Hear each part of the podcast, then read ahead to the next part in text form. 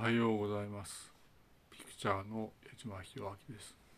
民間にあります。そうですね、今日は、まあ、なんだろう。まあ、これはなんかまあ、ひどい名前かなとは思うんですが、日点で、まあ、大きな政治的事件があったということで、まあ、そこは私もかなり考えたんですが、話そうと思います。いわゆる日点での政治的事件は要するに概要はこうだと。いわゆる移動が好きなその高齢の方がいたということですね移動が大好きな行為の高齢の方がいたということですね。責任の重い方がいわゆる移動が大好きだったという事例になるんだと思います。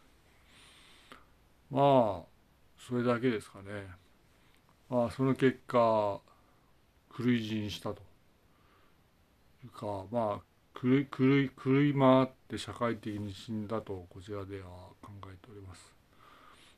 まず、埼玉から見えるのは、いわゆる責任が重い方の乗り物好きが高じての、いわゆる位置取りが分からなくなって、狂い回って社会的に死んだと。このように見るんですねと。